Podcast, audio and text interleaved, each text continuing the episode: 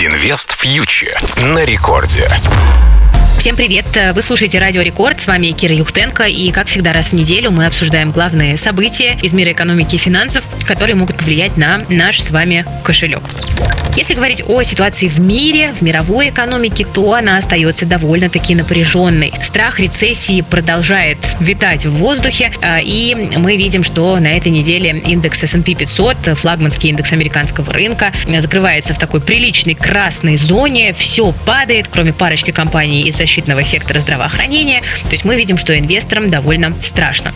Их на этой неделе попугал глава ФРС Джером Пауэлл, но мне кажется, что э, главный э, страх сейчас даже не в этом. На этой неделе все обсуждали проблему в американском банковском секторе. Дело в том, что э, с кризисом столкнулся небольшой, казалось бы, калифорнийский банк Silicon Valley Bank.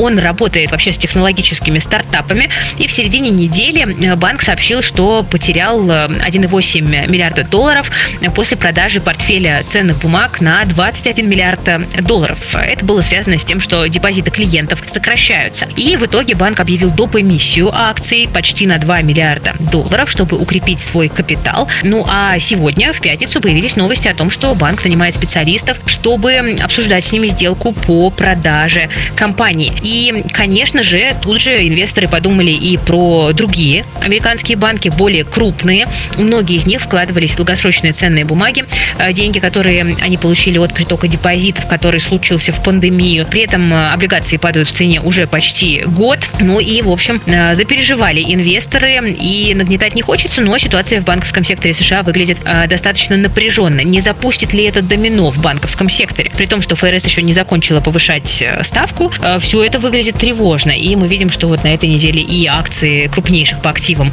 американских банков также падали просто потому, что инвесторы инвесторы опасаются вот этого эффекта карточного домика. Ну а проблема для Америки это проблема фактически для всего мира, поэтому рынки как-то не чувствуют себя очень уж э, позитивно в этой ситуации. В целом спрос на рисковые активы достаточно подавленный. Э, там тот же биткоин, как мы видим, э, продолжает падение, и на этой неделе цена его упала ниже 20 тысяч долларов впервые с середины января. Ну и криптовалюта тоже находится в достаточно тяжелом положении. Там и ликвидация криптобанка Silvergate сыграла сыграла свою роль и ужесточение регулирования, там, преследование Binance э, в США. Так что криптозима находится в самом разгаре и заканчиваться она э, все еще не думает.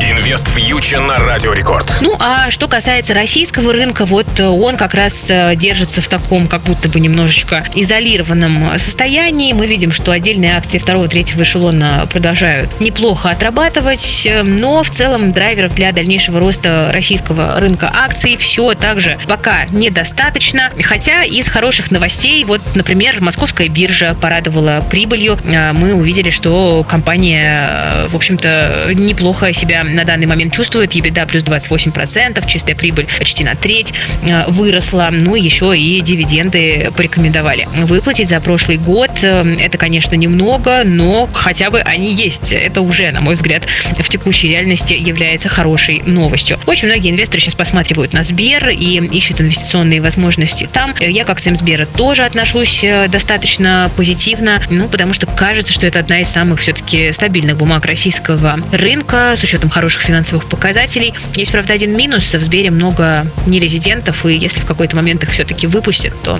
не факт, что российские инвесторы и другие инвесторы из дружественных стран сумеют этот спрос компенсировать. Вот это кажется фактором риска. А в остальном, да, Сбер выглядит э, довольно хорошо. Чего не скажешь, кстати, о Газпроме, потому что вот буквально, кстати, на этой неделе в Сбер CIB, это инвестиционное подразделение Сбера, как раз-таки, да, которого мы только что обсуждали, э, там дают прогнозы по всяким разным акциям, и, в частности, э, буквально на этой неделе там понизили прогноз по «Газпрому» со 180 до 160 рублей, э, потому что считают, что цены на газ могут продолжить снижение, и это негативно отразится на выручке «Газпрома». Ну, продолжаем следить за ситуацией очень внимательно и держать руку на пульсе. А я на этом буду с вами прощаться. Вы слушали Радио Рекорд. С вами была Кира Юхтенко, основатель проекта Invest Future и образовательной платформы для инвесторов Invest Future Plus. Берегите себя, своих близких и свои деньги. Инвест Future на Радио Рекорд.